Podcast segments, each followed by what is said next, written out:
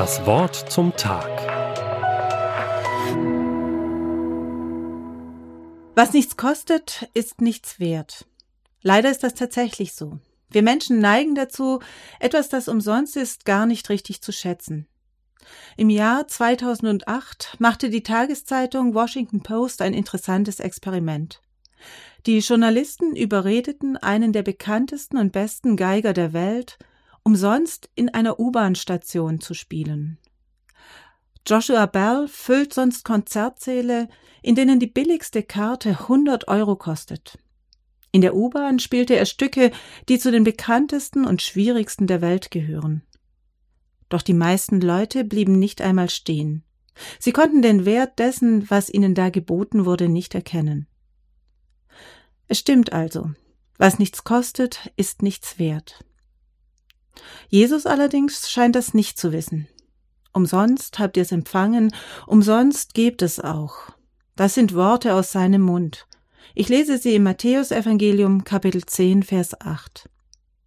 Jesus sagt das zu seinen Jüngern, zu denen, die mit ihm unterwegs sind. Sie haben schon viel von ihm gelernt. Sie haben ihm bei seinen Predigten zugehört und sie haben gesehen, wie er mit Menschen gesprochen und ihnen geholfen hat. Nun sind sie an der Reihe. Jesus gibt ihnen einen Auftrag. Geht zu den verlorenen Schafen aus dem Haus Israel. Geht aber und predigt und sprecht, das Himmelreich ist nahe herbeigekommen. Macht Kranke gesund, weckt Tote auf, macht Aussätzige rein, treibt Dämonen aus. Umsonst habt ihr's empfangen, umsonst gebt es auch. Mit Wort und Tat sollen die Jünger deutlich machen, Gott hat sich euch zugewandt. Mit Jesus ist der Himmel auf die Erde gekommen. Und Jesus betont, diese Botschaft kann man nur umsonst weitergeben. Dabei ist er sich der Gefahr bewusst. Es kann sein, dass Menschen dieses Angebot, das sie da bekommen, vielleicht gar nicht schätzen. Zumindest bereitet er seine Jünger darauf vor, Sie werden Menschen begegnen, die das, was sie zu sagen haben, nicht einmal hören wollen. Doch es würde nichts ändern, wenn sie dafür Geld verlangen würden.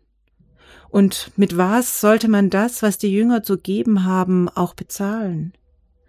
Gottes Zuwendung ist unbezahlbar. Sie ist ein kostbares Geschenk. Ich muss mir eingestehen, dass ich das selbst manchmal vergesse.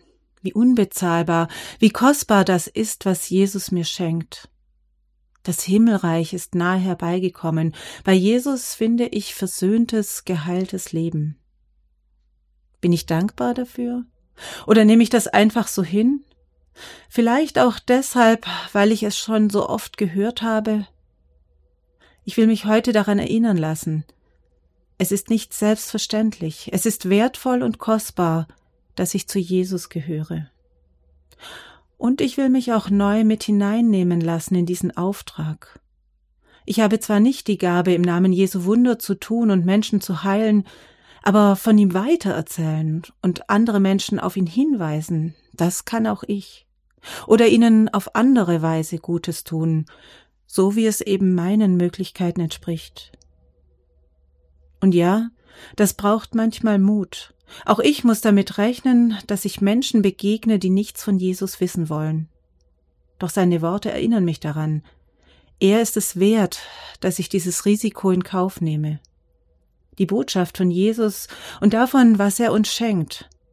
Sie ist zwar umsonst, doch gleichzeitig mit nichts auf der Welt zu bezahlen.